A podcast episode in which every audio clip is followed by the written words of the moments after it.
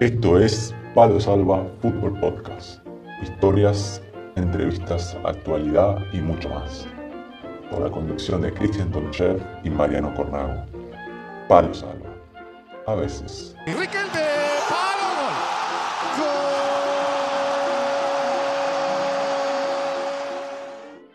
Buenas a todos, estamos de nuevo en un nuevo programa de Palo Salva a veces, el programa, el podcast del fútbol terrenal, el fútbol de ascenso. Estamos junto a Cristian Tonchev en la conducción de Palo. ¿Cómo estamos, Cristian? Buenos días, hola, buenos días a todo el mundo, hola Corny, ¿todo bien? Muy contento nuevamente de vernos y compartir este espacio del fútbol terrenal.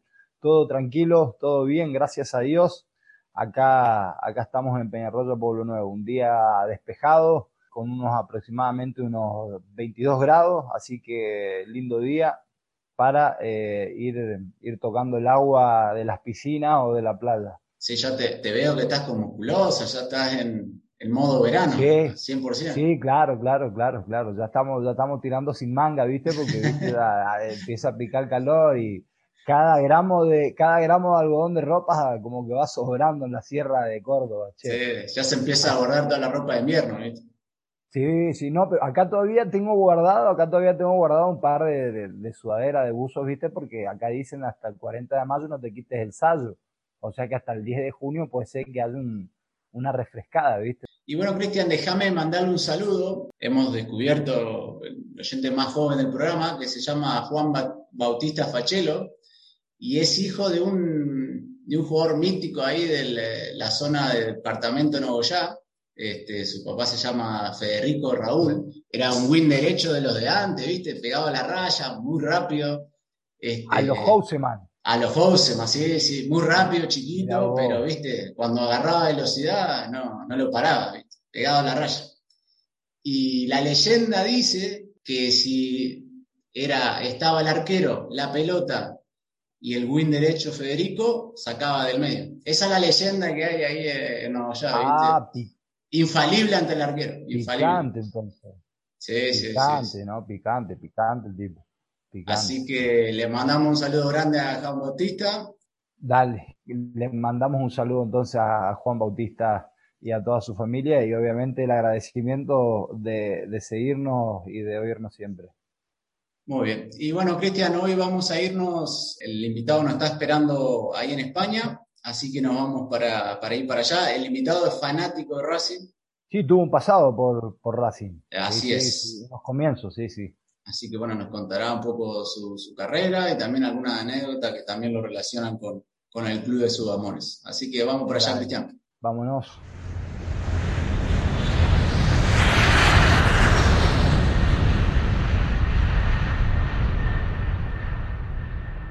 Escribano, ¿qué es Racing para usted? Bueno, una pasión, querido. Aunque hace nueve años que no sale campeón. una pasión es una pasión. ¿Te das cuenta, Benjamín? El tipo puede cambiar de todo. De cara, de casa, de familia, de novia, de religión, de Dios. Pero hay una cosa que no puede cambiar, Benjamín. No puede cambiar de pasión. Esta es la entrevista de la semana en Palo Salva. Bueno, ya estamos de vuelta, estamos conectados con España, el invitado está ahí, está esperando ahí con los mates. Creo que la última vez, Cristian, que tuvimos los tres juntos fue hace, no sé, año 2013, dando vuelta ahí por Malta. Exactamente. Año 2013 tuvimos la, la suerte, la bendición de haberlo conocido y bueno, nos reencontramos aquí en el año 2021. Él se encuentra ahora precisamente en Murcia de vacaciones eh, junto con, su esposa. Y bueno, tenemos el agrado de presentar a, Matías Mucardi. Matías Mucardi, ex eh, eh, Racing, es ex Lanús, pasó por Mandillugo Corrientes, ex Talleres de Remedios de Escalada, luego pasó al fútbol de, Malta por Sliema Wonders, Cebuch, Hamrum, luego regresó a Sliema y tuvo su último paso en el Mosta Fútbol Club. Matías Mucardi, Buenas tardes, un placer saludarte. ¿Cómo estás? buenas tardes, chicos. El placer es mío. Todo bien por acá, disfrutando, disfrutando la familia un poquito, descansando la cabeza. Desconectando ahí un poquito. Te vemos que estás con el mate ya pronto, así que ya está. Mate no falta nunca, no puede faltar. ¿Qué más se puede pedir, no? Claro. Porque le contamos a la gente, eh, bueno, el Malta, el campeonato terminó, terminó un poco antes de lo normal debido al, COVID. ¿Cuándo fue que eh, finalizó, Matías? Sí, nos faltaban seis fechas. Terminaron justo el, el 10 de marzo, más o menos. 10 de marzo, sí, por, por esa semanita. ¿Y cómo fue el año de la temporada? ¿Se, se, jugó de forma normal, entre paréntesis, o se fue parando, interrumpiendo en el transcurso de la temporada? No, sabes que dentro de todo fue bastante, bastante normal. Eh, lo único que si algún equipo tenía casos, los metían en cuarentena. Si había muchos, muchos casos, 15 eh, días de cuarentena, después le daban una semanita más para ponerse en forma y se reincorporaban al torneo. O sea, eh, a, nivel, a nivel global, muchísimo asterisco. Había equipos que tenían 10 partidos jugados, otros 6. A nosotros nos pasó que tuvimos casos de COVID pero no, no, no nos mandaron en cuarentena ni nada. O sea, los 10 jugadores que estaban supuestamente infectados o en contacto directo con algún infectado no pudieron jugar y ahí nos comieron, nos comieron dos partidos. Tuvimos que jugar con pibe, tuvimos que jugar con pibito. Bien, nada, te, te, quería preguntar eso. En el caso de cuando había, había contagios, no es que postergaban el partido, sino que lo hacían jugar. A nosotros nos hicieron jugar diciendo que mi club tenía registrado ponerle treinta y pico jugadores. Ah, Entonces, cuando, cuando mi club presenta la, queja de que no teníamos jugadores, porque era verdad, nos faltaban 10 titulares, nos quedaron afuera, en total 13 jugadores nos quedaron afuera. Nos dijeron, no, pero tener registrado 33, o sea, significa que tenés otro 20. Y salimos a jugar. Aparte, aparte lo, que, lo que más jodió fue la forma en que nos, nos hicieron test a todos, ¿no? Hubo tres pibes solo que dieron positivo. Eh, esto es literal, a, dos compañeros míos los dejan afuera, los, los mandan en cuarentena, porque ven una foto que están festejando el gol con uno de los que dio positivo. O sea, increíble. Increíble. Y llamaron así, por ejemplo, llamaron aleatoriamente y justo habíamos, habíamos hecho baño de hielo después del partido. Claro. Y uno de los pibes jóvenes dijo, sí, estuvimos haciendo baño de hielo, eh, yo estuve con tal, tal, tal, pum, nombró un positivo, cuarentena.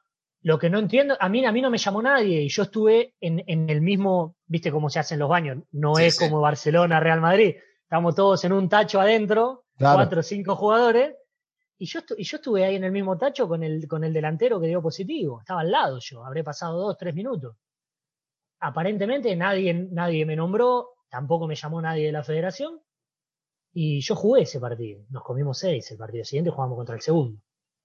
Che, Mati, ¿cómo era ah. el tema de los test? ¿Era una, una vez por semana antes de los partidos o eh, cada, cada cuánto lo hacían? Mirá, tengo compañeros, tengo compañeros que les hacían una vez al mes o una vez cada dos semanas.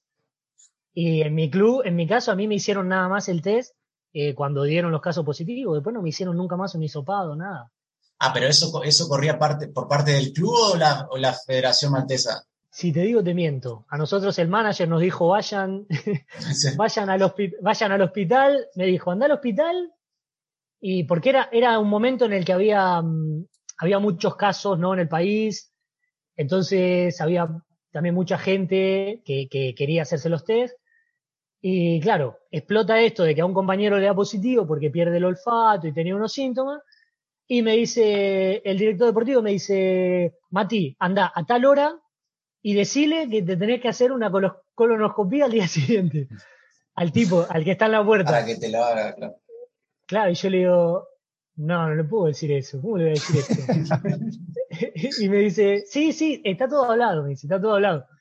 Claro, entonces hablando con otro compañero, le digo, che, boludo, me dijeron que tengo que, tengo que decirle que me tengo que hacer una colonoscopía.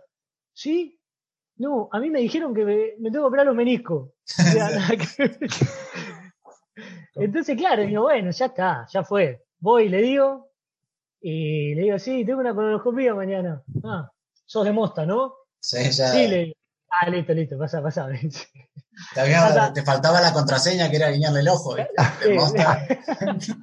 estaba, todo, estaba todo arreglado ya. Y Mati, ¿cómo fue la, el tema, cómo fue el transcurso de la pandemia ahí en Malta? Porque yo tenía entendido, no, había, no había habido muchas restricciones en general a lo largo del año. y después sobre el final de este año, como que sí, hubieron más casos, y, pero en general no tuvieron tantas restricciones ahí. No, estuvo, en realidad estuvo, la verdad, re tranquilo. No, no, en realidad era más miedo a lo que podía llegar a pasar, porque cruzando el charco ahí en, Italia era una locura. Ah. En la primera ola. Sí, sí, sí. Eh, a ver, en ese torneo también lo suspenden el torneo, lo dan por terminado, y después ahí nos comemos, claro, cuatro meses que básicamente sin hacer nada, porque tampoco se podía viajar, eh, no nos podíamos volver a España nosotros, que mi mujer es de acá de España, pero allá se vivía bien, o sea, se estaba re tranquilo, podía salir a caminar, no había restricción de, no había toque de queda ni nada. Lo único que, claro, viste, al, no poder jugar, yo, yo jugaba, entrenaba también a los chicos, no podía entrenar a los chicos, decís, ¿qué mierda estoy haciendo acá? Claro, claro. me podría estar, a ver, o en España o en Argentina, pero tampoco la situación era mejor. Entonces, viste, en ese, en ese sentido dijimos, mira, la cosa está mal, mal, vamos a quedarnos acá, nos comemos los meses que nos tengamos que comer. Total, ahí, la verdad, no pasaba nada. Había poquitos casos, pero no hubo nunca una, o sea, una situación como la que se vivió en España, como la que se vivió en Italia, o bueno, mismo como está pasando ahora en Argentina, que hay muchísimos casos, ¿viste? Sí, sí. Pero en ese sentido fue re tranquilo, re tranquilo. Matías, el, club con, en, el tiempo que, tuvieron que parar estos cuatro meses, ¿cómo correspondió con o cómo gestionó la situación con respecto, digamos, a, los salarios y demás? En, en realidad, el torneo anterior daba una plata al gobierno. Eh, nosotros podríamos haber, podríamos haber reclamado, si vas a la federación, todo, pero quedaban dos meses nada más de, de, torneo y aceptamos en cierta forma cobrar la plata del gobierno. Ajá. Que era una ayuda que daba para todos los equipos. Sé que escuché de otros chicos que jugaban en otros clubes que no, que fueron y nada más aceptaron una reducción de cierto porcentaje del salario. Pero nuestro caso fue ese. Aceptamos que nos paguen la plata del gobierno por esos dos meses y a mí también me seguía dando la plata. Como yo me quedaba, a mí me quedaba un año más de contrato. Sí. A mí en cierta forma me siguieron dando la plata en esos meses que serían de vacaciones nuestras. Claro. Entonces, por eso, digamos que yo acepté. Yo dije, bueno, no hay ningún problema. No me voy a poner, sinceramente, en, guerra por, por cobrar un poquito más, un poquito menos, ¿viste? La verdad. Vos ahora terminaste contrato en, Malta. Eh, llevas, ¿Cuántos años ya llevas en Malta? ¿Nueve? Y allá ya terminé, sí, terminé el noveno. Terminé el noveno año, sí. Y nos comentaba un poco, un poco en privado que es la primera vez que estás libre de, de, negociar con, clubes como jugador libre. ¿Qué, ¿Qué, ideas tenés? ¿Te gustaría buscar otro destino, probar otra liga, eh, quedarte en Malta? Sí, la verdad nos gustaría, tanto a mí como a mi familia, nos gustaría alguna, alguna otra cosita. La verdad, conocer, eh, vivir en otro lugar. Eh, vamos, a esas, ustedes me entenderán, ¿no? Esas nuevas, viste, sensaciones. Yo creo que personalmente, ¿no? Mucho tiempo en cualquier lugar te termina, te termina en cierta forma cansando, ¿no? Sí. porque por más que cambies de club, viste, yo estuve en cuatro clubes diferentes allá, los problemas eh, en todos los clubes básicamente son los mismos. Eh, y el miedo mío es eh, terminar acostumbrándome a esas cosas, ¿viste?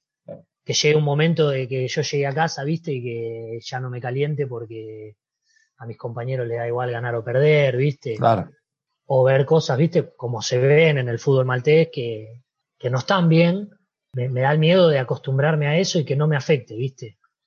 Entonces no, no, no quiero llegar a eso. Quiero, quiero, quiero cambiar antes de, antes de que a mí me cambie, digamos, el, el mismo fútbol. Y como decía, como decía Mariano, la primera vez que, que puedo llegar a tener esa posibilidad real de, de, poder decidir que no estoy atado a un contrato. Yo estuve siete años perteneciendo al mismo equipo, me quedaba un año más en ese equipo, pero por problemas económicos me tengo, me, tuve que ir a otro, a otro equipo, pero sin yo querer, básicamente. Eh, no, es que yo quería irme al otro equipo, pero en nuestra situación, si no me va a pagar este equipo y viene el otro y me va a pagar lo mismo, ¿qué hace? Te vas. Pero no fue una, no fue una decisión mía, no es que yo dije, che, me quiero ir acá. Al contrario, tenía otras ofertas de otros equipos, pero el club me dijo, no, escucha, si te vas, te tenés que ir acá. Ah. Nunca vas a saber por qué, ¿viste? Esas cosas Son, son, son las cosas raras que tiene este, este nivel, digamos. Claro.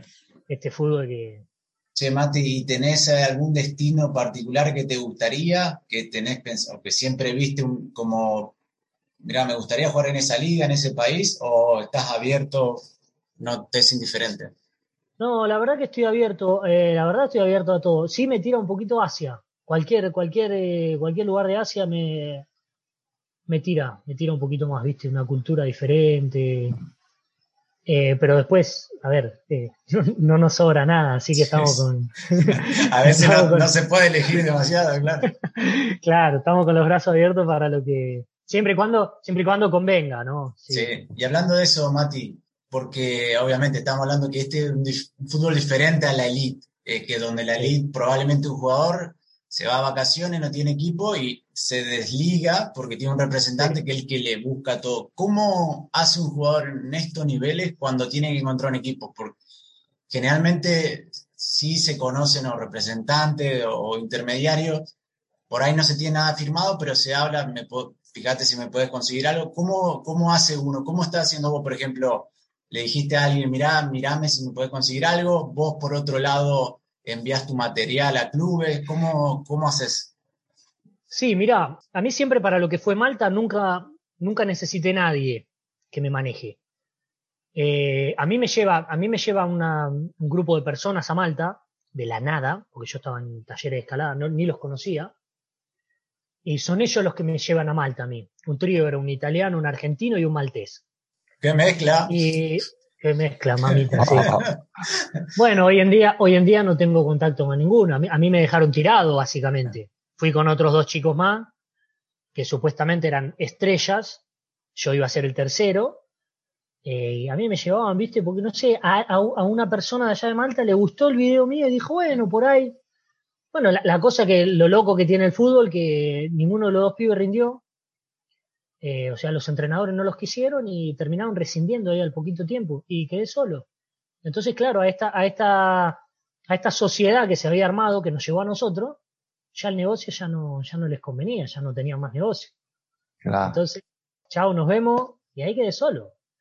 Entonces, claro, me hacen firmar este contrato con, con, con el Liema, y es lo que les comentaba antes a usted, eh, en Malta había, ahora ya se terminó eso, ya no existe más, lo, solucionaron eso, pero había una, había una ley en que si vos no tenías en el contrato escrito, o sea, tenía que estar escrito, que al terminar tu contrato vos eras totalmente libre, vos en cierta forma seguías perteneciendo a ese equipo, aunque se te termine el contrato. Siempre, siempre para jugar en Malta. Si vos te ibas afuera, tu contrato, o sea, con el club maltés terminado. Claro, yo después de esos tres años en Malta, imagínate que vas perdiendo los contactos de gente que te pueda llevar afuera. Y yo, inconscientemente, yo sabía que siempre tenía un lugar donde volver a Malta. Entonces, ¿qué pasaba? Yo repartía mi material, sí, a agentes, como decíamos, viste, a representantes que conocemos miles. que te llevo acá, que te llevo allá, que tengo jugadores acá. Pero era como que yo ya tenía un lugar a donde volver, estaba bien en Malta, me estaba yendo bien, ya tenía un nombre. Entonces era como que, sí, tiraba la caña, pero era como que, bueno, si no picaba nada, no picaba nada, ¿viste? Eh, nunca tuve esa, digamos, esa como necesidad de decir, loco, si no, si no consigo algo, eh, me quedo libre. Nunca me pasó. Me pasó nada más en el tercer, después del tercer año mío en Malta, que ahí ya me hinché. tuvimos un año muy malo, eh, horrible, muchas situaciones eh, arreglo de partidos, eh, descendimos. Entonces, claro, yo me, yo me volví loco. Ese, año, te juro, me transformé. No dormía a la noche, había perdido como 3, 4 kilos. Yo veía cosas que, no, o sea, que yo pensé que nunca en mi vida iba a ver en el fútbol. Por ejemplo. Y, por ejemplo, estar en un entretiempo y ver un compañero que, sale del, baño con un teléfono hablando ah. con otro. Pero no, no hablando de qué hacían a la noche, sino hablando. Este, ¿Qué hacemos? ¿Qué hacemos?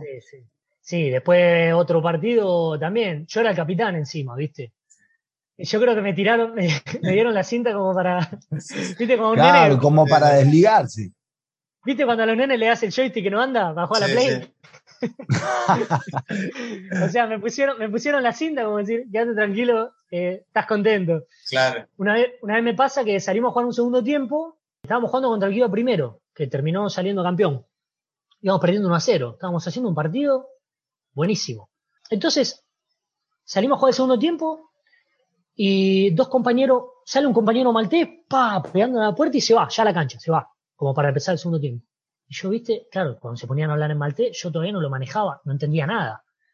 Entonces digo, qué raro, digo, porque era un pibe bueno, viste, un pibito, o sea, pibe con experiencia, pero de esos que, que, que no estaban metidos en esa mierda. Entonces, eh, claro, bueno, hacemos la arenga, viste, esa antes de salir, y salgo y digo, eh, ¿qué pasa, Matt? Me dice, no, siempre lo mismo, no, siempre lo mismo. Eh, bueno, algo parecido. Eh, este con el teléfono ahí. Y digo, ¿quién? No, siempre lo mismo. Bueno, me nombra dos jugadores. Y digo, bueno, tranquilo, tranquilo, concentrate, digo. Concentrate que, que dale, que dale, que lo, lo vamos a patar. En eso viene el otro que jugaba en el medio conmigo. Todo esto esperando a que, a que el otro equipo saliera, saliera, ¿viste? sí, sí, Para- sí. Y me dice, Mati, vení. Y me dice al oído, este era un fenómeno el pibe, un pan de Dios, o sea, buenísimo, sano. Y me dice al oído, me dice, escuchame, Mati, no se la des, no se la des al 10 que está con ellos. Oh. Y yo, ¿viste? claro, lo miro y le digo, ¿cómo? A ver si entendí mal, ¿viste? No se la des al 10 que está con ellos. Nosotros estábamos, para que se hagan una idea, chicos, nosotros estábamos jugando 4-4-1-1. O sea, yo jugando en el medio. El único que tengo adelante es el 10. El si no 10. se la doy al 10, ¿a quién- ¿a quién Sí, se la voy a dar? Tiraba al arco de mitad de cancha. Claro, y aparte el 10 era extranjero. Viste, lo que menos te imaginas es que uno- un, extranjero se va a meter en eso. Entonces yo le digo, le digo, Tommy, ¿estás seguro? Le digo, ¿estás seguro? Me dice, sí, sí, estoy 100% confirmado. Y yo le digo, díselo al entrenador. Me dice, no, no, el entrenador era italiano, el entrenador era un fenómeno. Yo lo había tenido en el otro club dos años. Entonces, ¿qué hago? Por si me había visto alguien hablar con él, voy y le digo al otro mediocampista italiano, le digo, escúchame, eh, Barbe, le digo, disimulá, hace cuenta como que te estoy diciendo cualquier cosa, andá a decirle al entrenador que lo saque al día que está con ellos. Me dice, no. Digo, sí, boludo, sí, andá, andá, que vos tenés más confianza con el entrenador, por el idioma, todo, andá y decirle que lo saque. Porque eh, vamos al muere así. Me dice, ¿estás seguro? Va, va y le dice. El entrenador ya sabía. Es creer o reventar, chico. Pasan 20 minutos. Eh, Estaba haciendo un desastre el pibe, eh, digo la verdad. Tiraba los corners, él manejaba la pelota parada, todos los corners, o sea, no, no. Los tiraba afuera. Eh, entonces, claro, uno, es horrible jugar así, porque vos cada, cada cosa que ves que no sale, vos decís, loco, sí, sí, y te saca del partido. Bueno, va el entrenador, lo saca. Creer o reventar, dos minutos después hacemos el gol, empatamos. Sí, Increíble, increíble. Es, por ahí no tenía nada que ver en, en esa jugada del pibe, porque es un centro que tiro yo, Sí. cabecea al delantero, gol. Uno a uno, le estábamos empatando al primero. Para hacer la corta al final, perdimos el partido. Nos hacen un gol a los 94, que ahí perdimos el partido. Pero esas eran las cosas que a mí me, me terminaron diciendo, de acá te tenés que ir. De acá te tenés que ir. O sea, no, no, no, no, no intentes, no- esto no lo vas a cambiar. sí. Son así. Y, y vos como capitán, no es un tema sencillo, que, pero se, se- se llegó a hablar en el vestuario de alguna forma o, o Mm, viste que hay lo que hay detrás de todos esos arreglos es, es muy grande y por ahí, viste, hasta Sí, debe dar sí, miedo sí. involucrarse. claro. Bueno, hasta el día, hasta el día, hasta el día de hoy me sigo enterando cosas de ese año que yo no sabía. De chicos que me dicen, sí, ese estaba con ellos. Se terminó dividiendo el grupo, es inevitable. Se, Sí, dividió, sí. se dividió el grupo en dos. Los que, los que ganaban plata haciendo eso y los que no, los que nos Y lo- queríamos claro. Y los que querían, los que iban estaban comprometidos con, con, con hacer las cosas bien. Sí, exacto. Yo como capitán, a mí lo que me pasaba era eso, que a mí me chocaba mucho el decir, loco, yo tengo que hacer algo. Pero entonces me ponía a pensar y yo decía, en Malta se sabe que hay un par de nombres que ya se sabe que, que se dedican a eso. Y en el mercado de enero, en el momento en que nosotros tenemos que traer refuerzos como para salvarnos, trajeron un par de nombres que tenían una mala fama horrible. O sea, horrible.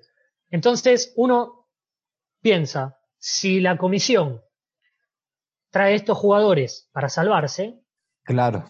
te están diciendo que ellos están metidos. Entonces, ¿qué voy a ir Voy, voy, a ir a poner la cabeza, voy a decirles, che, miren, eh, acá hay jugadores que están vendiendo partidos. Es, es, ir a hacer el papel de tonto, porque ellos por dentro van a decir, ah, estamos todos. Sí, Me van a decir, estamos todos eh, metidos. Y eso lo entendió el entrenador, porque hablábamos, eh, habíamos formado un grupito muy lindo de, personas que hacían las cosas bien. Eh, lo entendió el entrenador y llegó un punto en que dijimos, estamos, estamos condenados. O sea, no, no se puede hacer nada, es inevitable. Porque a los pibes los tenés que poner, porque en ese momento podían jugar cuatro extranjeros nada más, cinco extranjeros.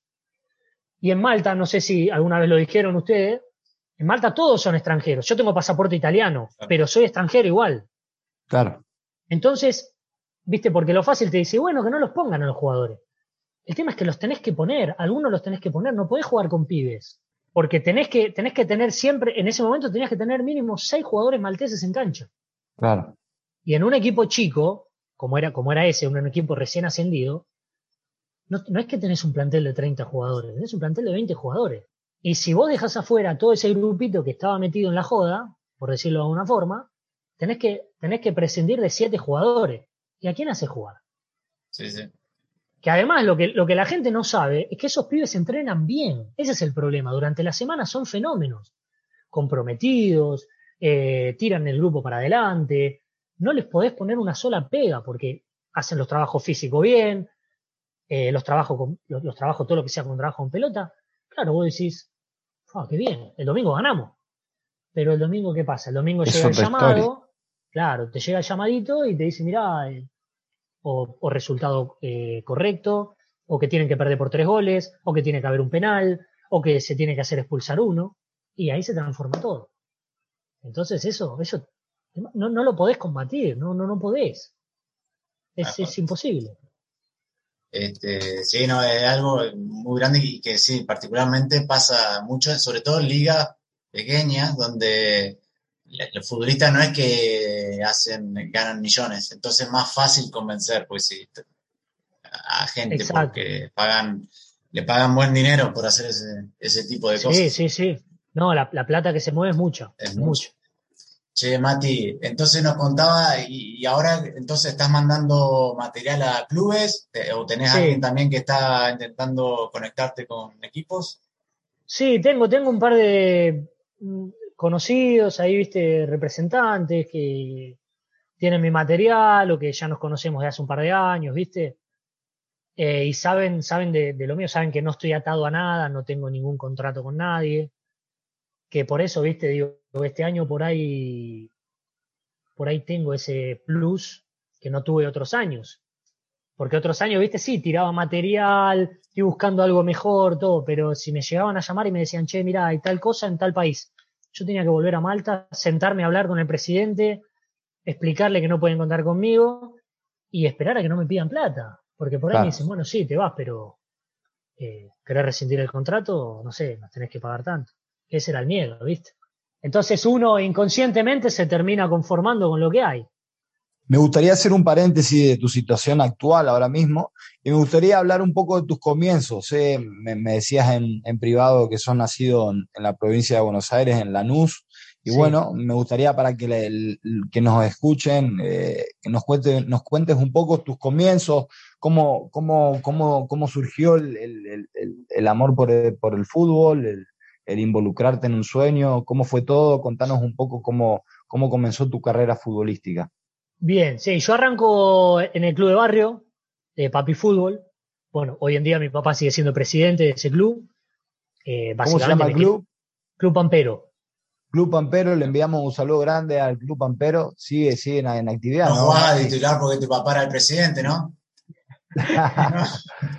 Le mandamos un abrazo al Club Pampero de Lanús, ¿no? De Lanús, Lanús hoy. Club de barrio hermoso, hermoso, cada día más grande también. Sí, yo arranco ahí y yo pasaba, la verdad pasaba todo el día ahí. Eh, entonces el amor, el amor por el fútbol ya era, era ya, ya, ya por estar todo el día jugando ahí. Cuando no, cuando no era por mi entrenamiento era pateando lo que se te cruzaba y pasaba todo el día. Como, como, como cualquier pibe de barrio, digamos, de Argentina. Y ahí eh, viene, había un hombre que, es el, que es el que a mí me lleva a Racing, que se llama Raúl Garrandés, yo fanático de Racing toda la vida. Él era preparador físico en Racing y, también tenía un grupo de, entrenaba un grupo de, de, hombres mayores ahí en el Club Pampero, los martes y los jueves. Y claro, siempre me decía, tenés que venir a Racing, tenés que venir a Racing. Y yo le dije, sería mi sueño. jugaba a Racing. Y bueno, y él es el que me termina llevando a Racing infantiles. Y ahí pasé ocho años, ocho años eh, en Racing, que ahí las pasé, o sea, todas. Quiebra, no es el Racing que, no es el Racing ahora, ahora. No teníamos, no teníamos cancha donde entrenar, no teníamos pelota, no, no había ropa. ¿El Racing, el Racing de la línea era? ¿Puede ser o no? Eh, sí. La línea era uno de los presidentes, ¿no? Al que le habían tirado un tambor en la nariz y le había sacado, ¿no? Claro, cuando se decreta, cuando se decreta la quiebra. Claro. Yo tuve la vuelta cuando vuelve, viste que se declara la quiebra y después Racing vuelve contra Central Yo estaba cazando pelota ese partido. Eh, yo jugaba en Central. No, ¿sí? Sí, sí. Y me acuerdo que estaba la, eh, alcanzando pelota en la puerta, digamos, la boca del túnel donde salían los visitantes. Y cuando jugaba la reserva estaba Tete Quirós, que subió y estaba viendo el partido y Racing había llevado, había llenado las dos bandejas que en esa época se visitante. Y me acuerdo yo estaba al lado de Tete y me dice, viste, lo que es la hinchada de Racing, eh, flotaba la cancha, me acuerdo. Ah, increíble. ¿A vos te dijo eso? Sí, sí, porque estaba ahí y llegó la gente antes del partido y ya estaba lleno las dos, las dos bandejas y la gente de Racing estaba como loca. No sé cuánto tiempo había estado sin jugar por el tema de la quiebra. Y hasta no podía Tete Quiroz estaba que dice, mirá lo que es la gente de Racing. No, increíble, increíble. Esa, esa época fue increíble de todo, de, todo punto de vista. Me imagino, perdón, Mati, me imagino que Mariano que retrucaste y le dijiste, ah, pero mirá la de Central. yo estaba, nada, yo ya estaba en, el cielo que me estaba hablando un jugador de primera, imagínate. Claro. claro. seguí que te, que te cortamos. Eh, sí, bueno, y ahí después de Racing, ocho años pasó ahí. Yo tuve un problema ahí que yo había un problema ahí con cuando llega Blanquiceleste a gerenciar, había los que llevábamos más tiempo, pertenecíamos a, la, a, la, a Racing, a, lo que era Racing. Y todos los jugadores nuevos, porque hicieron una renovación, empezaron a, limpiar jugadores a lo loco, ya pertenecían a lo que era Blanquiceleste. Eso fue un, eso fue un cambio, eso fue un cambio eh, enorme ahí. Porque era muy cruel que no te den la misma cabida que le daban a, los pibes que en cierta forma a ellos les convenía promocionar, digamos, ¿no? Entonces llegó un momento que me tuve que ir. Necesitaba, yo necesitaba jugar, no estaba jugando y, y dije, ya está, hasta acá, hasta acá llegó, hasta acá llegó mi, amor. Y ahí pasé a Lanús. Y ahí estuve dos años en cuarta, que justo caigo en, la, en Lanús, que sale por primera vez campeón en la historia. O sea, imagínate el plantel que tenía como, para, como para subir jugadores, o sea, estaba retapado mal. Pero al fin y al cabo, siempre digo, al fin y al cabo, cada situación esa que en algún que en aquel entonces podría haberse sido como, eh, como perjudicial para vos, en, en algún caso siempre es de, es de ayuda porque se aprende mucho de la gente que está ahí arriba. Un plantel campeón y demás, ¿viste? Sí, sí, bueno, eh, eso, es, eso es una de las cosas, la verdad que de los recuerdos que tengo, son de lo más lindo, de los primeros contactos con lo que es una primera edición. En Lanús estaba su, y Cabrero, y dos, tres veces a la semana nosotros íbamos a hacer trabajos con ellos, como una especie de, selectivo, de cuarta división, y claro, ya empezar a, por más que nosotros íbamos a, nada, a, digamos, íbamos a hacer sombra de lo que iba a ser el, el próximo rival de Lanús en primera. Claro. Entonces por ahí te agarraban y te decían, vos vas a hacer, no sé, eh, el Riquelme de Boca. Entonces nos paraban como iba a jugar Boca. Hacían de sparring. Claro, digamos como, eh, eh, exacto, la palabra sparring, perfecto. Entonces, claro, eso, eso ya es, viste, ya empezás a, a ver cosas, viste, que, eran desconocidas. Se aprende, se aprende mucho, sí, sí, sí. Se aprende. Aparte, con Subelía, porque también estaba Ramón Cabrero de entrenador, pero Subelía, un loco del entrenamiento, obsesivo en cada detalle, eh, que yo nunca había visto una cosa así. Eh, y claro, le prestabas atención a los trabajos que planteaba, ya siendo, siendo tan joven como era él, y viste, vos te quedabas como diciendo, wow, qué bien que se entrena acá en primera, loco. Eh, que había mucha diferencia entre cómo vos entrenás en inferiores y cómo entrenás en primera. Pero bueno, ahí tampoco no firmo contrato. Podía haber firmado de irme a préstamo, pero me había salido una oportunidad para irme, para irme a Europa, que bueno, me fui a una, una especie de prueba, digamos, una prueba media fugaz, media rara, eh, que al final no pasó nada. Y volví, y claro, ahí es donde me encontré que, que, no tenía nada. Ahí es donde, donde un jugador, digamos, que es lo que remarco siempre yo. Yo venía de Racing, buen nombre. Pasé a Lanús, inferiores de lo mejor que puedes llegar a ver. Y vos viste, dentro de tu ignorancia decís, ah, con estas inferiores algo vas a encontrar. Claro. Pero, esa ignorancia que, que, hasta que salís a lo que es el mundo real del fútbol, que después te chocas con una pared que, que vos decís, loco, no te, no te, nadie te da la oportunidad. Porque es eso, que no te dan ni siquiera la oportunidad. Porque en, en, en el ascenso argentino eh, buscan jugadores con experiencia en el ascenso. Se te cierra una puerta. En tal lugar, y, pero es muy joven, no, no, no tiene experiencia. Exacto. Se te cierran las puertas. Vas a hacer pruebas, porque viste que las pruebas esas, eh, que no existen las pruebas esas, no te Las pruebas, sí. Las pruebas son unas cosas. Hay, no sé, 200 haciendo la prueba. Tres equipos tenés para probar. Me acuerdo que una vez, me acuerdo que una vez fui eh, un representante que ni lo conocía yo por internet de otra persona me dice, te conseguí una prueba en Almagro. Te conseguí. Aparte te dicen, te conseguí una prueba en Almagro. Anda que, anda que sí, que, que porque necesitan un volante por derecha. Yo estaba jugando volante por derecha. Yo, bueno, claro, uno va, viste, con el pecho. Necesitan un volante por derecha. Cuando llegas ahí ves que hay tres equipos para probarse. Y que te agarran y te dicen, vos, tu nombre. Claro, ahí viste cuando decís, por ahí, viste, tirás el nombre, no, mira que vengo, me mandó tal representante y uno piensa que eso le va a servir para algo, ¿viste? Bueno, ahí es donde la mayoría dejan. La mayoría, la mayoría no, no, no, no tienen, digamos, la, no sé cómo llamarlo, porque tampoco los puedes culpar, porque e, es horrible, pasar por eso es horrible. Porque te llega, llega un momento que te pone en duda, donde vos decís, loco, soy, soy malo, o sea, no, no, no me da, no me da para jugar. Eh, no, no, no, no tengo eso que hay que tener para, para, para, jugar. Y no es así en realidad. No, no es así. La, realidad, la realidad es que como vos hay 20.000 más que están en la misma situación, buscando desesperadamente un club, y ahí es donde entran en juego los, los que te meten, viste, los representantes que te meten sin prueba. Eh, pero, pero, durísima esa parte. Me acuerdo que yo en esa, en esa etapa la pasé re mal. Yo decía, loco, no puede ser que no, no. 10 años jugando en inferiores de alto nivel, algún que otro partido en reserva también, no puede ser que no haya ni siquiera una primera C, un equipo de la C.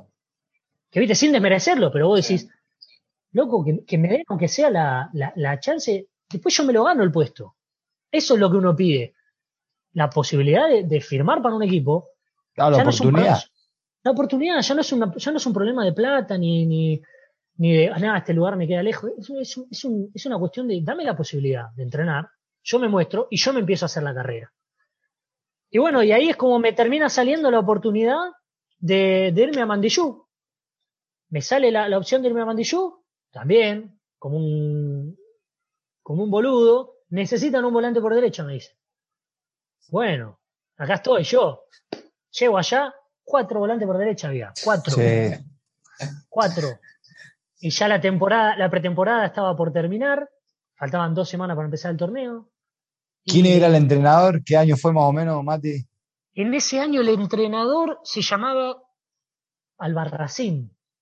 Duró re poco, duró cuatro fechas, no fue muy mal. O sea, yo ni jugué. ¿Qué año fue más o menos? Eso fue en el 2000, 2008, 2009. Después agarra a Angelo. Ah, ok. Después agarra a Angelo. Yo me voy a los cuatro meses. Me voy a los cuatro meses, o sea, llego, vuelvo para ir para Lanús más o menos en noviembre. Y me sale después la oportunidad que, que, te digo que hoy en día es una de las cosas más lindas que me pasó de jugar el Argentino C en la Academia de General Gararza, en Entre Ríos. Era algo completamente diferente porque íbamos a jugar nada más, nos pagaban por ir a jugar los fines de semana, entrenaba yo por mi cuenta en, en Lanús, en mi ciudad, pero a nivel futbolístico, de, de, los mejores recuerdos que me quedan. Casi, casi, o sea, por un partido no ascendemos al Argentino B, que hubiese sido histórico, porque es un pueblito, un pueblito muy chiquitito.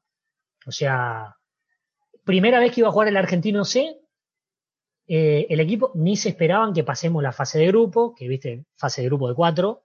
Después, después pasamos dos mano a mano más de playoff. Y cuando jugábamos para ascender, bueno, nos bombearon mal. No había bar en esa época. ¿eh? jugamos de local, jugamos de local, ganamos 1 a 0. ¿Vieron, ¿Vieron lo que son en el interior ir a jugar de visitante? Sí, sí, sí, complicado. Nos echaron tres en el primer tiempo, tres jugadores en el primer tiempo nos echaron. Y así todo dimos, dimos pelea. Eh, nos hicieron el. Perdemos el partido en los últimos 10 minutos, aguantando, aguantando. Bueno, ese equipo, el entrenador era el Mencho, el Mencho Medina Bello. Ah, sí, con el negro, Con el negro Gauna. Claro, él es de Entre Ríos, el Mencho. Claro, de ahí de Gualeguay. Eh, no, no sé lo que fue, no sé lo que fue ese torneo, fue una, una, una revolución. Eh, metíamos, no sé, el pueblo tiene cuatro mil y pico de habitantes. Sí, estaba todo el pueblo en la cancha todo, pero todo el pueblo, no sabes lo que fue eso. Y ahí es donde, te digo la verdad, ahí es donde a mí me, porque me fue muy bien, eh, muy cercano a la gente, la gente muy agradecida, nos quería, a mí me fue bien futbolísticamente, ahí es donde digo, esto es el fútbol, digo. No toda la mierda esa que, que ves por la televisión, que no existe, porque el porcentaje de los jugadores que ganan millones que vos seguís por Instagram, siempre ponemos los mismos nombres, ¿no? Messi, Agüero. Yo no los pongo, ¿eh? Yo no sigo a ninguno de ellos. No, no, yo, yo tampoco, yo en redes sociales cero, no sigo a nadie. Pero viste que hoy en día. Eh, es más, en, en, Instagram eh, mis seguidores no tienen ninguno del loguito azul ese con la. Ninguno. Creo que uno, porque son conocidos amigos, si no, no hay ninguno. Sigo gente terrenal. No, pero chicos, vieron, vieron que eh, es, es, es triste, pero para, para lo que es eh, Argentina, que vos seas jugador de fútbol y que estés jugando en Europa, ya significa que sos millonario.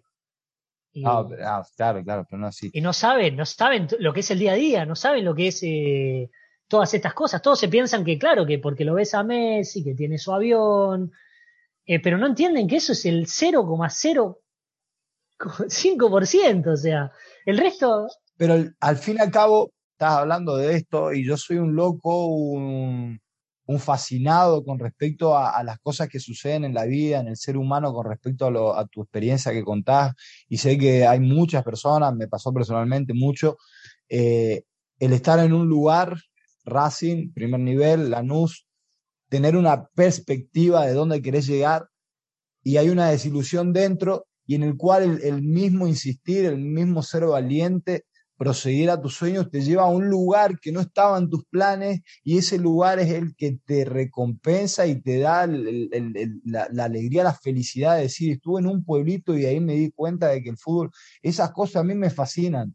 Y por eso recalco, recalco de que la persona que está escuchando, el chico que está escuchando, que quizás tiene una perspectiva, un ideal de sueño, no precisamente se concrete eso, pero el, hecho de continuar lo va, a llegar, lo va a llevar a un camino, lo va a hacer transitar un camino en el cual le retribuya la felicidad. Por eso aliento mucho, ¿viste? Recalco mucho eso, soy muy, muy de eso. Sí. Chaco, a mí, a ver, eh, nosotros jugábamos, nos pagaban y después, o sea, la gente te regalaba para que te lleve torta frita o te regalaban, que son cosas que... Porque eh, eh, y ahí es cuando decís, loco, qué lindo, qué lindo. Sí. Qué lindo porque me están regalando Por, por cómo juego. O sea, ¿qué, es fútbol? Por, lo que estoy haciendo dentro de una cancha.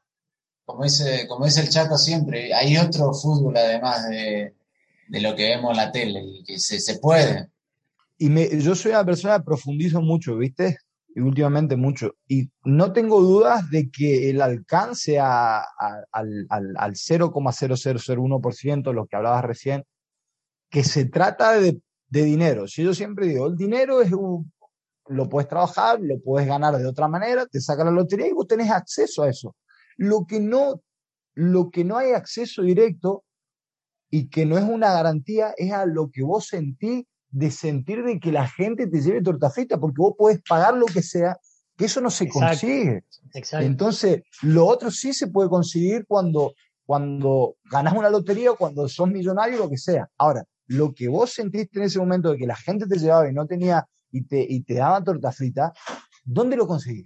Me, explico, el alcance a eso es increíble. Y yo, yo soy, mantengo en eso, sostengo en eso de que ahí se encuentra, ahí está el, tema de la vida, el tema de, la, de la felicidad, del, de, del autorrealizarse, me encanta eso, hermano, me encanta. A mí, a mí, a mí como, como te dije antes, y a mí no me, o sea, no, yo lo digo con orgullo, a mí después de jugar ahí, después de jugar ahí, es donde yo, viste, es como que volvía, eh, es como que renací. Es como que dije, va, está bien, no será Barcelona, no será el Manchester United, pero yo voy a jugar. Sí, sí, sí. Donde me toque, donde me toque, pero voy a jugar. Y bueno, y después de ahí, ahí me sale para, para ir a talleres de escalada, pero es como que yo hice un. Es como que cambié el chip. Sí. Y yo dije. Bueno, por ahí no, no voy a vivir de esto. O sea, en el sentido, no es lo que me va a dar eh, de comer, no me va a hacer ganar millones. Entonces, claro, cuando voy, voy a talleres de escalada, me encuentro con que a la mañana entreno en talleres, porque la plata era muy poca, era primera C en ese momento. A la tarde me iba a laburar, laburaba con mi viejo, y a la, a la tarde noche hacía el profesorado de educación física.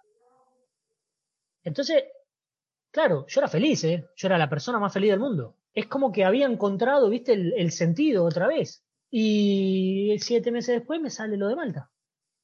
Es, increíble cómo se fue desencadenando, cómo se fue desencadenando todo hasta donde estoy hoy, hoy en día yo. Que esto también es re loco y también lo cuento a veces para que la gente o para los que aspiran a jugar al fútbol se den cuenta que, es verdad que, que, un día estás acá y al otro día estás en un lugar completamente diferente, que como pasa para mal, también pasa para bien. Yo en talleres, yo en talleres iba al banco. O sea, cuando me tocó jugar lo hice muy bien, porque me lo reconocían los hinchas, pero la última parte estaba yendo al banco. Nueve meses después de que yo me voy de talleres, yo estaba jugando una pre-Europa League. O sea, estaba jugando una Europa League. Increíble, increíble. De estar en el banco eh, en, en, una primera C Nueve meses después nada más, ¿eh? No estoy diciendo diez años después. Nueve meses después estaba jugando en Azerbaiyán Europa League con un equipo de Malta, yendo a representar a, mi, equipo maltés en Azerbaiyán. Increíble, o sea, eh, cambia, cambia, todo cambia. Sí, el fútbol Las cosas se van acomodando. es difícil entenderlo cuando las cosas van mal, ¿no? Como todo en la vida, ¿viste? Cuando estás bajón, viene alguien y dice todo va a estar bien, es complicado, ¿viste? Pero yo creo, yo creo que tiene que ver con que, con que yo en mi cabeza es como que acepté, Eso. acepté lo que es el fútbol en realidad, entendí y le di para adelante y yo dije, mira, hasta donde llegue, hasta donde me dé. Si me dan mucha plata, bien, y si no me dan mucha plata, bueno, trabajaré, estudiaré, lo que sea. Pero no voy a dejar el fútbol, si es lo que amo, es lo que hice toda la vida. Bravo. Mati, hoy, bueno, ahora estábamos hablando de la diferencia entre la elite y, vos fuera de aire nos contaba que ahora hace un par de años que no ibas a Argentina, llevas varios años en Malta. ¿Cómo afecta, por ejemplo, no poder volver a Argentina, pasar la fiesta con la familia o cumpleaños? Porque obviamente en este fútbol no tenés la posibilidad de decir, bueno, tengo cuatro días en Navidad, me voy, me tomo un avión, me llevo toda la familia, vuelvo, paso Navidad y me vuelvo. ¿Cómo, ¿Cómo te afectó o te afecta eso? Sí, yo en ese sentido siempre fui muy, siempre tuve claro que yo me quería ir. Me gusta mucho viajar, me gusta conocer lugares nuevos. Entonces nunca, nunca sufrí mucho la, el, estar lejos, ¿no? Pero, pero sí, a medida que uno va creciendo, eh, a ustedes también les habrá pasado que ahora yo soy papá, tengo una hija.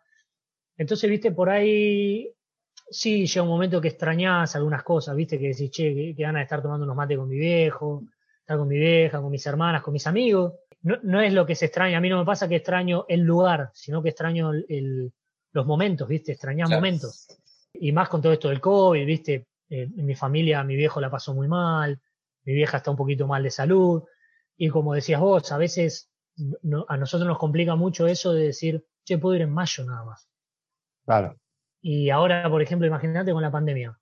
Eh, voy, por ahí me tengo que hacer una cuarentena, me sale un equipo, tengo que volver, tengo que hacer otra cuarentena. Y no es seguro ir a visitar a mis viejos porque uno tiene una, una vacuna nada más. No, viste, vos decís, fa, si voy, los puedo poner en riesgo a ellos. Entonces, viste, te viene a la cabeza que decís, pero si no es ahora, es el año que viene. Ya quedó visto que en un año puede pasar cualquier cosa. Como, como están las cosas. Entonces, eso, eso es, eso hoy en día, yo, yo lo llevo, viste, muy mal. Lo llevo, eh, por más que tu viejo, viste, te diga, no, pero tranquilo, vos concentrate allá, que tenés tu familia. Eso es lo que, te, lo que te tiene que decir un padre, te dicen, viste. Pero por dentro sé que tienen ganas de verme, tienen ganas de que esté allá, tienen ganas de conocer a mi hija, todavía no conocen a mi hija. Eh, cuando pasan, viste, cuando pasan las cosas feas es donde ahí decís, oh, qué ganas de estar allá, viste, con ellos. Aunque sea estar encerrado en casa, viste, pero tomando unos mates, compartiendo. Se pasa mal eso, viste. Pero te digo, yo no soy de extrañar mucho. Pero cuando pasa un cierto tiempo, viste, es cuando ya te empieza a picar el bichito y dices, che, ya hace mucho, hace mucho que no. Este, y una cosita antes que por ahí Cristian tiene preparado un ping-pong. Me, me, llega información que sos el proveedor oficial de yerba para el futbolista argentino en Malta, ¿puede ser? O? te, armaste la empresa, ¿eh? No, ponía la dirección nomás. Ah, claro, claro, claro. No, no había ninguno, no, te quedaba ningún porcentaje. No, no, Escúchame, si nos sacamos, si nos sacamos plata entre nosotros, ¿qué No da, no, no, imposible. No, para, para los que no saben, Matías pone la dirección, hay muchos jugadores argentinos, le llega el paquete con todo el encargue de todos los futbolistas y Matías después hace como cuando él juega, que juega en el medio, reparte ahí, va repartiendo la yerba. Claro, claro, Perfecto. Bien. Mati, bueno, para ir cerrando este, este, momento lindo, agradable, obviamente, que, estamos compartiendo, charlando, que sin, sin lugar a dudas a mí personalmente me, llena de de gratitud. Eh, vamos a hacer un ping-pong de preguntas y respuestas, ¿sí? obviamente para conocerte un poco más también. Así que, ¿te parece? Vamos, dale, a cara de perro, dale. dale. Vamos, arrancamos, ¿sí? Comida preferida para Matías. Pastel de papa. ¿Un ídolo o ídola? Eh, mi viejo. Que el equipo al cual sos hincha salga campeón o que Argentina con la selección salga campeón del mundo. Y vamos, vamos con Argentina, que hace bastante que no. Vamos con Argentina, vamos con Argentina. Pero la pusiste jodida. la pusiste difícil. Lo más loco que hiciste por el fútbol. Ah, muchas cosas. ¿Jugando yo o...? Sí, en general. En general. Como vos lo interpretes, como vos lo estés, lo estés escuchando, lo que expreses va a estar bien. Lo más loco que hice por el fútbol. A ver, eh, se me viene a la mente y estar en un pueblito de Italia, eh, perdido en la montaña en pleno invierno y para ver un Racing Independiente me caminé a la noche, que eran como para ir a un ciber. Y me caminé Me bajé 8, 8, 8, yo creo que no sé cuántos kilómetros me habré hecho. No tenía ni teléfono en esa época, tenía el teléfono, el Nokia, el de la Viborita. No, con lo que dijiste recién para ir a un ciber. Así que estamos hablando. Para ir a un ciber. Para la gente joven, sí, que no, seguramente ni saben que eso era un lugar donde iba a conectarte a internet. Para los chicos jóvenes, exacto. Le explicamos que un ciber era una, una especie de, de, lugar donde había muchos ordenadores, como un como podrían haber teléfono, y en el cual ibas y contratabas internet y te ponías en, en una computadora, en un ordenador. Sí, y no sé cuántos kilómetros hasta otro pueblo, pero aparte bajando de la montaña que no, no había luz, no, había nada. Te remarqué lo del Nokia porque tenía la, la linterna que yo me, iba, yo me iba alumbrando por el, por el camino, todo de bajada. ¿Y cómo salió el clásico? Un paquete de pipas me quedaba, un acero abajo. Fue dura la caminata de vuelta. Ay, no sabe la, la calentura, no sabe la bronca. Pero no, la, que se me viene, la que se me, y con Racing se me viene esa. Pero, fuck, yo creo que, va, los tres podemos contar mil cosas, mil, mil, mil, mil locuras habremos hecho por el fútbol, incluso jugándolo. Sin lugar a dudas. bueno, sin ir más lejos, chicos, eh, para ir a jugar a Entre Ríos, cuando yo estaba en el Argentino C, justo me agarran verano y mis amigos se fueron de vacaciones, me iba, en Villa Gesell estaban, me iba para Villa Gesell imagínate que salir era, era casi obligación, de noche, de joda. Entonces los viernes eh, yo tenía que salir temprano, miento, salía, el jueves salía de joda, me despertaba el viernes, salía de Villa Gesell, me iba para Lanús, tenía, tenía una, eh, una camioneta de mi viejo, una Cherokee de las viejas, porque ya el sábado bien temprano a la mañana pasaba a buscar a todos los pibes, a todos los muchachos que jugábamos en Entre Ríos, iba buscando uno por uno, nos íbamos a jugar a Entre Ríos y después de vuelta, saber cómo llegaba a los partidos, ¿no? Una virtud de Matías. Y una virtud, creo que por ahí la, la, la, inteligencia. Eh, soy muy, en ese sentido, soy muy, soy muy pensante eh, y, y, muy sociable también por ahí. Me gusta, me gusta hablar con todo el mundo, ¿viste? Y me gusta compartir así experiencia, digamos, ¿no? Eh, conocer gente. ¿Un defecto? Eh, sí, soy muy terco se me mete algo en la cabeza y, y vamos. Y por ahí soy muy desconfiado en el fútbol. Muy, muy, muy desconfiado, pero para mal. Eh, ya es como que me hinché los huevos de todo, de todos, ¿viste? No, no le creo a nadie. Entonces, ¿viste? Ya los representantes, dirigentes, todo, que siempre, siempre fallé ahí por ahí. No hay gente que me caiga bien, no hay gente que me caiga bien de una, entonces, ¿viste? la, la, que, que, me juegan contra eso, me juega muy en contra, ¿viste? Porque eh, prefiero tenerlos lejos. Nada más la relación de buen día, yo entreno, nada más. Sí, sí. Chaco, o sea, de la vieja escuela, ¿viste? Yo me crié, y lo mismo con el entrenador, respeto, respeto total. Nunca eso de, ¿viste? De estar hablando con el entrenador. Podemos tener buena relación si él se me acerca y me pregunta algo. Pero nunca decir que este ¿viste? Che, este no puede jugar, che, este es bueno, o a los dirigentes, nunca hablar mal de un jugador o, o nada, nada. Siempre, cuanto más lejos, mejor. ¿Qué cosa tenés que llevar sí o sí a los lugares donde vas? El mate, el termo del mate, sin duda. ¿Una ciudad? Te puedo decir dos, dos te voy a decir. Por infancia, Mar de Ajó. Creo que tengo los mejores, los mejores, los mejores recuerdos.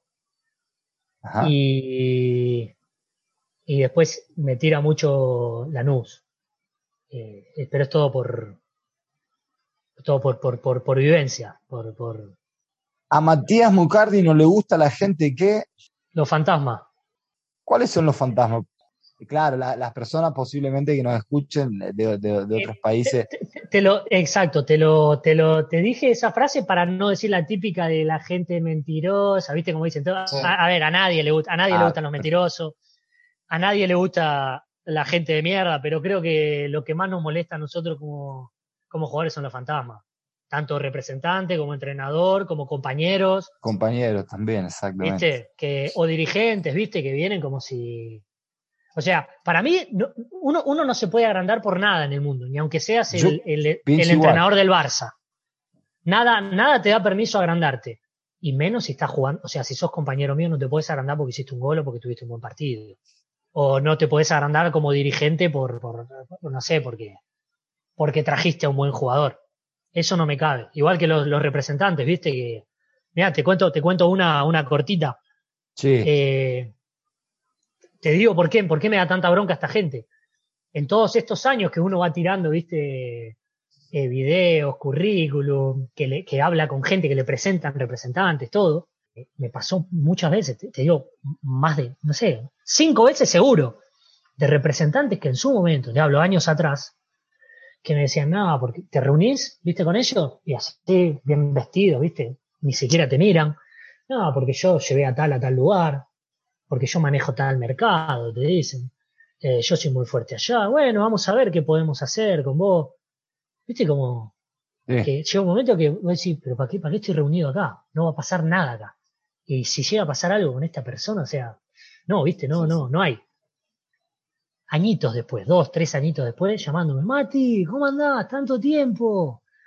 ¿Qué haces? Fenómeno, animal. Esas cosas, viste, me caen, ya me caen mal, viste, cuando me decís, Fenómeno, monstruo. Escúchame, Mati.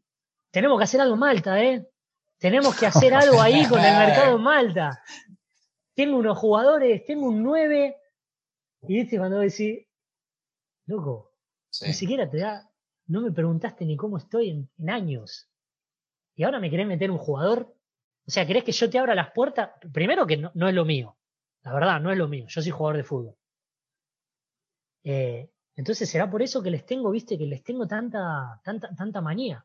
Ah, Porque, como, decimos, como decimos, hay de todo, pero esa gente que es así, ah, lamentablemente. es que, es que el Chaco lo dijo, el Chaco lo dijo antes, gente que le hace mal, le hace mal al fútbol. Mientras, mientras esté en nuestras manos intentar por lo menos el, poquitito por ciento del fútbol, seguimos adelante y, tenemos esa causa, ¿viste? Por lo menos esas cosas, hacer algo con nuestras experiencias y sabemos de que algo podemos hacer, ¿no? A uno, a dos, a tres personas ya es, bienvenido. Mira, Chaco, te hago una cortita. Eh, yo se lo remarco a los chicos, ¿viste? A los chicos, a los jóvenes que, recién suben, ¿viste? En Malta. Trato de, trato de remarcarle eso, que no se les peguen esas manías, que no se les peguen esas cosas. Viste que con las redes sociales por ahí ahora es muy... Es mucho más. Es muy complicado, eh, haces un gol y lo subís 30 veces, y es muy fácil que siendo joven se te suban los humos a la cabeza y que ya empieces con las manías esas de entrenas mal. A los jóvenes le digo, escúchame, no, no. Cuando los veo que van por ahí, le digo, escúchame, no, no, no es por ahí, le digo, no. No. Seguí rompiéndote el lomo, seguí entrenando bien. Eh, no te metas en estas tonterías. Si él lo hace porque él tiene la experiencia, porque él jugó, es un problema de él. Es, es, eh, eso no te lleva a nada, no te lleva a nada. Vos o sea, no nos sobra nada, digo, ni a vos, ni a mí, que tengo por ahí 200 partidos más que vos. O sea, no nos sobra nada y, nunca te va a sobrar nada. No pienses que te sobra porque hiciste dos goles ayer, que ya está. Y viste, después te da satisfacción cuando te lo terminan agradeciendo.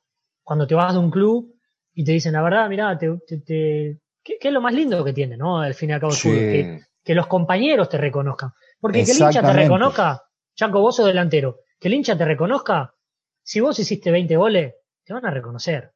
Pero que te reconozca un entrenador por privado. Los compañeros, ¿eh? como bien dijiste, ahí, ahí está, ahí, ahí está la garantía de la medalla que tenés puesta.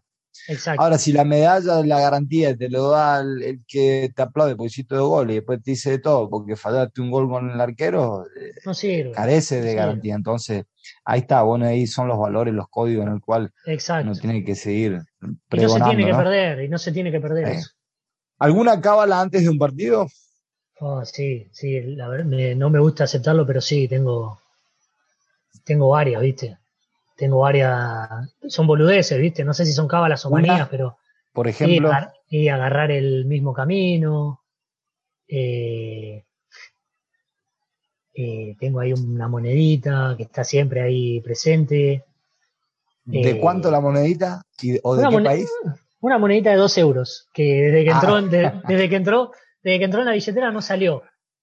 Ah, bien, bien, bien. Ah, no, ahí, no es que te la pones, no sé, en la media, eh, la tenés ahí. No, no, no, está ahí, está ah, ahí. pues si no digo un ¿no? No, son tonterías. son, tonterías, pero vos sabés que son, son costumbres que estacionar, tratar de estacionar siempre en el mismo lugar, ¿viste? Agarrar el mismo camino hay, una que es, es, una. La voy a contar, mira, no me importa si a la gente le da asco o lo que sea, pero. No, cuente. Eh, a mi perrito, ¿viste? Yo tengo un perrito chiquito, de, de, de, cábala tengo antes de irme a cada partido. Bueno, saludo a toda mi familia, ¿viste? Vamos a ganar, que este y que el otro. Y a mi perrito le saco, le saco una lagaña oh. y, me, y me la pongo en el gemelo. Increíble. ya tiene. qué, bueno. A la gaña del perro en el gemelo de Matías Mucardi, no te lo pierdas, ¿eh? No, es, esa, esa no falla, esa va siempre.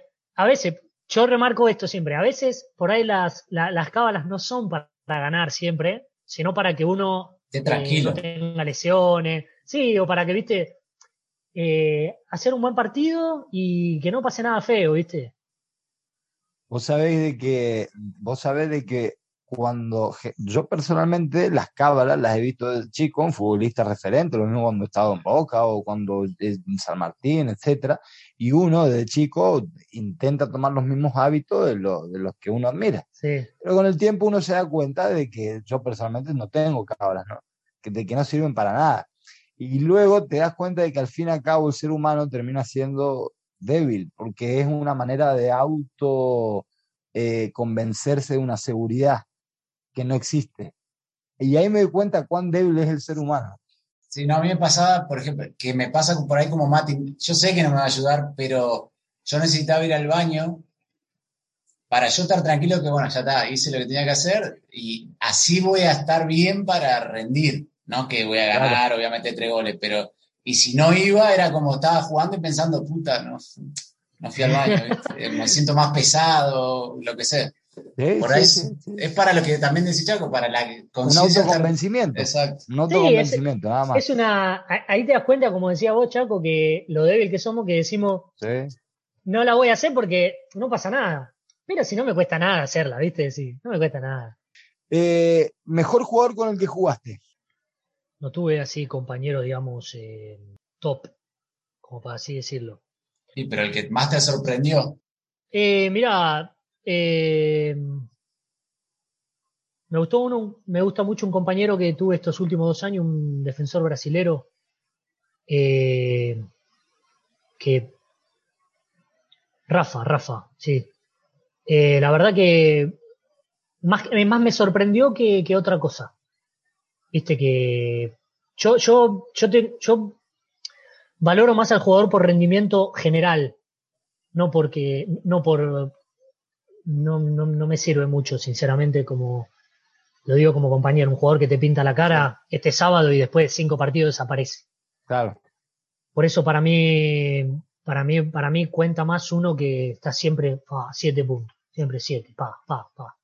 Y al fin, al fin del torneo digo, loco, este compañero mío, eh, dos, un italiano, y los dos, los dos en la misma posición.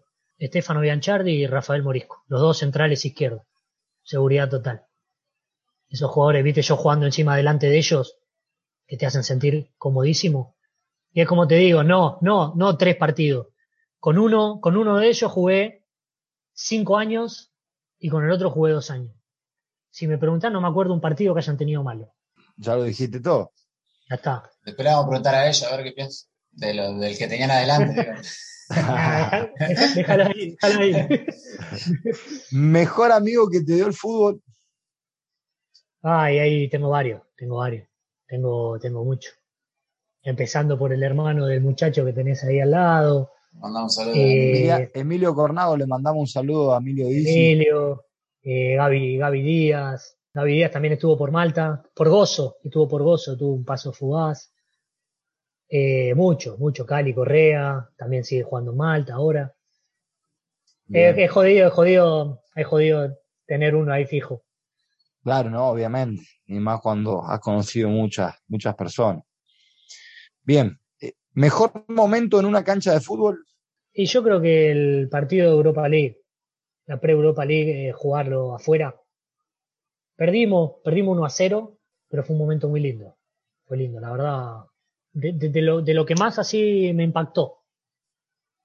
De lo más impactante en ese sentido. Algo diferente a todo lo que a todo lo que venía yo acostumbrado. Bien, y para finalizar, la última, un sueño. Mm, no, no, no hay nada así. Me gustaría seguir, seguir jugando hasta que hasta que las piernas den en seguir conociendo lugares. Seguir conociendo lugares, gente, equipos, culturas, eh, con mi familia. Y bueno, entonces, si alguien nos está escuchando, Matías ahora está libre, está ahí como, buscando como Román, estoy, Así que está abierto el que quiera, gran jugador, gran mediocentro, y de vuelta, gol, marca, y, todo. Y desde Palo Salva, desde Palo Salva enviamos material, sin, sin compromiso. ¿eh?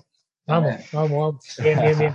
bien, Matías, gracias por tu tiempo, gracias por, por, por habernos atendido, gracias por, por haber charlado, compartir con nosotros, con los oyentes, con la gente que, que está presidiendo un sueño, quienes no también. Así que es un privilegio, obviamente, abrirle y darle voz a, personas eh, del fútbol, a los que hacemos el fútbol terrenal, el diverso. Así que nada, te deseamos de que concretes tus sueños, de que vayas para adelante y, no pierdas nunca el entusiasmo que, te, que, que, se te ve en la cara. Gracias, chicos. No, gracias a usted. Déjame que yo se lo dije a Mariano. Eh, yo hacía, hacía muchísimo que no hablaba con él, pero, pero cuando, cuando vi la primera entrevista, eh, se lo dije, y bueno, aprovecho para decírtelo a vos y, para decirlo al aire también, que, eh, gracias a ustedes por, por, este tipo de por este tipo de entrevistas que hacen para, yo digo que es el fútbol real, para que la gente escuche lo que es, eh, bueno, como dijimos antes, que no es todo color de rosas, que no es todo contratos millonarios, que no solo hay una carrera que, que no es lo que por ahí muchos esperan, sino que también hay personas atrás. O sea, nosotros somos personas que en muchos casos eh, no te alcanza solo con el fútbol, sino que también tenés que hacer algunas otras cositas. Y como te pasó a vos, que me pasó a mí, que, que vas formando tu familia, eh, conoces a tu mujer o a tu futura mujer, tenés un hijo y de pronto te encontrás con una vida eh, que está buena, está, está, lindo el espacio que le dan para nosotros para, para mostrar, para, para, para, hacer visible esto, que falta, falta, falta, falta más como ustedes de esto al aire. Eh, no tanto, no tanto, no tanto estrella, digamos, ¿no? Que, que sí, está lindo, está lindo, viste, ver cómo viven o las cosas que le pasan, pero, pero está bueno también poner una entrevista y escuchar, che, loco, mira, le pasó lo mismo que a mí, o mirá, tuvo los mismos problemas que yo. Eh, eso, eso, a, mí, a mí me pasó eso, a mí me pasó eso y, se lo dije, se lo dije a Mariano, se lo dije, y se lo, y se lo dije a mi mujer un día, ¿qué estás escuchando? Me dice. Yo no, estoy escuchando, le digo, un, un programa que hace ella no lo conoce al Chaco, pero sí, sí, conoce, se acuerda de vos. Sí, sí, sí. Eh, el hermano de Corna, le digo, fa, le digo, entrevistan a gente, le digo que, nada hermosa, le digo, escuchar las entrevistas y se te quedan cortas, le digo. Porque es, es la vida nuestra. Entonces, chicos. Este caso lo mismo, de, de hablar nos podemos quedar hablando, pero generalmente no. Ah, sí, sí, sí es, lo que. el productor general después nos reta, nos pasamos. no, mucha, la verdad, muchas gracias, Matías. También te agradecemos por, el mensaje que nos había mandado. Y la verdad que gracias por compartir y adelante, saludo a la familia y ojalá que, pronto pueda conseguir equipo y que sea lo mejor para vos y para, para tu familia. Vamos arriba, vamos para adelante. Gracias, chicos. Antes de despedirlo a, Matías, me gustaría compartir con Matías y con la gente que nos está escuchando eh, una, una, porción que me parece muy interesante. ¿sí? Hay una porción de carta que escribió Álvaro Sejudo. Álvaro Sejudo es un futbolista cordobés que se va a retirar ahora el próximo fin de semana. Jugó en primera división, es español el chico, desde aquí y escribió algo muy importante, un mensaje que obviamente nos, nos, nos caracteriza a nosotros, a los que somos del fútbol terrenal. Y nada, si me permitís, Mariano, leo la proporción de la carta, ¿te parece? Perfecto, dale. Dale. Dice, eh, Álvaro Sejudo precisa a quienes, sueñan, a, quienes sueñan, con, sueñan conseguir sus pasos, que para competir en primera lo esencial es mantener esfuerzo y constancia. Y dice, no van a llegar los mejores, llegarán los que más trabajan, los que no se den por vencidos cuando no jueguen, los que tengan talento, pero necesariamente amen entrenar, competir, vivir por y para ello. Explica antes de dar un aviso. Vais a tener que renunciar a muchas cosas en vuestra juventud, pero las grandes metas necesitan grandes sacrificios, dice a continuación. Además, el todavía futbolista, aunque por unos días solo, aborda el significado del triunfo. Para mí he tenido éxito. No he ganado la liga en primera, ni la Champions League, no he jugado ni en el Barça ni en el Madrid, pero he llegado a ser el mejor jugador posible, el mejor yo. Indica para concluir que de eso se trata. Y bueno, nada que agregar a eso. Con esto nos despedimos y, nada, gracias. Gracias, gracias de vuelta, Mati. Un abrazo grande. Gracias, chicos. Un abrazo. Un abrazo. Chao, chao. Esto es, Palo Salva. Palo Salva. Bien, ahí pasaba Matías Mucardi desde Murcia, España, y nos contaba un poco su carrera, su trayectoria y también sus planes a futuro. Sí, la hemos pasado bien. Eh, hemos disfrutado como, como, como, cada invitado y como cada, como cada vez que, que realizamos estas charlas y obviamente hemos aprendido un poco más sobre lo que es la parte interior, íntima, sobre, sobre lo que son las cosas de un, de vestuario, los arreglos, las situaciones difíciles que, que, se suelen pasar a estos niveles también. Así que bueno, fue una, una, una grata eh, y enriquecedora charla. y sí, le agradecemos mucho a Mati por su tiempo y fue también un, eh, fue muy lindo volver a vernos, no habíamos estado los tres juntos eh, hace, desde 2013, así que fue muy lindo ponerse al día y charlar, también lo hicimos antes de empezar fuera de, fuera de la grabación y le mandamos un saludo a Mati, a su familia y que, que esté bien y que pronto pueda conseguir equipo. Exactamente, le agradecemos, le agradecemos. Bueno, Corny, ¿dónde nos pueden seguir la gente? ¿Dónde pueden buscar sus sugerencias? Y bueno, que no, como siempre en las redes, en Twitter, en Facebook, en Instagram, en YouTube tenemos el, el canal también que subimos los podcasts ahí. Así que si nos pueden eh, seguir, nos meten un, un like eh, o lo comparten con amigos o gente que conozcan, eh, a nosotros nos ayuda muchísimo. Así que lo, los invitamos a que lo hagan y le agradecemos por, por seguirnos. Y hasta la semana que viene. Exactamente, será retribuible, así que dedo, dedo, dedo, dedo, dedo, dedo, dedo y dedo. ¿eh? Aprete, que dé un segundito ahí, tac, y ya está. Bueno, Corny, un placer. Nos vemos. Un saludo a todo el mundo. Gracias, hasta la próxima. Esperé tanto este partido y ya se terminó. Esto fue Palo Salva. Palo Salva.